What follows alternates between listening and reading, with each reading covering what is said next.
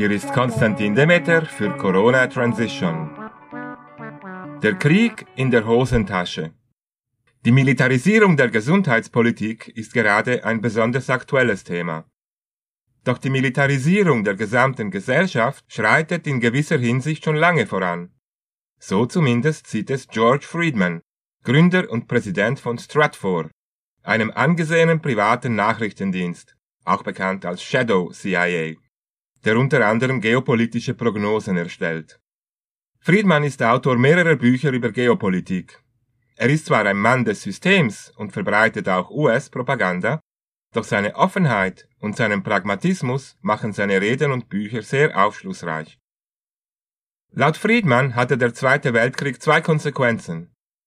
Zum einen der Multilateralismus, das heißt die Überzeugung, dass man zum Beispiel der Europäischen Union, den Vereinten Nationen oder dem Internationalen Währungsfonds angehören sollte. Zum anderen der Glaube an die Technokratie. Der Zweite Weltkrieg sei vom größten Technokraten von allen, Dwight Eisenhower, gewonnen worden, so Friedman. Er habe gewusst, wie man 15 Millionen Männer organisiert, um Krieg zu führen. Daraus habe sich eine Kultur der Experten entwickelt, der Glaube, dass Experten unsere Gesellschaft leiten und sie effektiv und gesund machen können. Mit der Finanzkrise 2008 hätten all diese Experten jedoch bewiesen, dass sie keine Experten sind.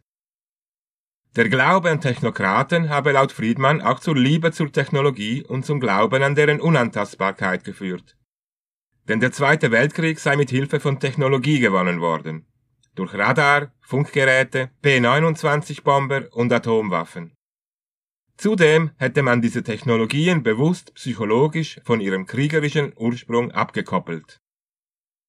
Heute ist es vielleicht offensichtlicher denn je, dass Friedmanns Aussagen zutreffend waren.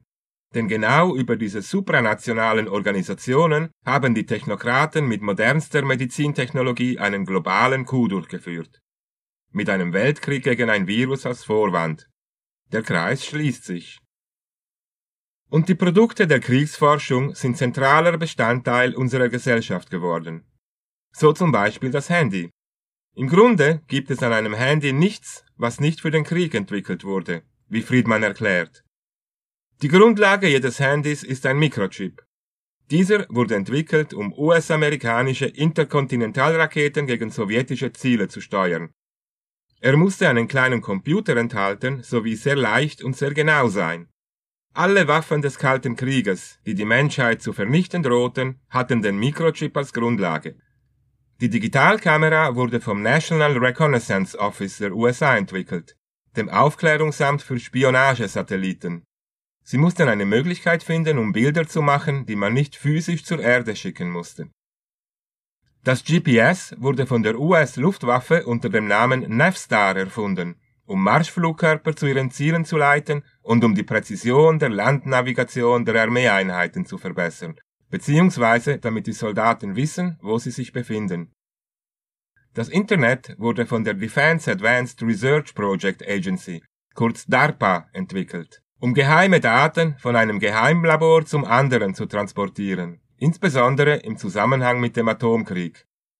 Es sollte die Forschung zu Atomwaffen effizienter machen. Das Mobiltelefon wurde erfunden, um die militärische Kommunikation zu erleichtern. Es wurde erstmals 1985 von der US-Armee in der Operation Desert War eingesetzt. Man kann die zivile Nutzung von Kriegsmaterial eher positiv sehen, wie es Friedman tut. Zweifellos hat sie sowohl positive wie auch negative Seiten. Doch bei der Analyse der Auswirkungen auf die Gesellschaft sollte berücksichtigt werden, dass diese Technologien eben für den Krieg entwickelt wurden. Und vergessen wir nicht, dass unser Bildungssystem den Militärakademien entstammt, nebst den katholischen Kollegien. In der Tat werden auch heute schon die Kleinsten gedrillt.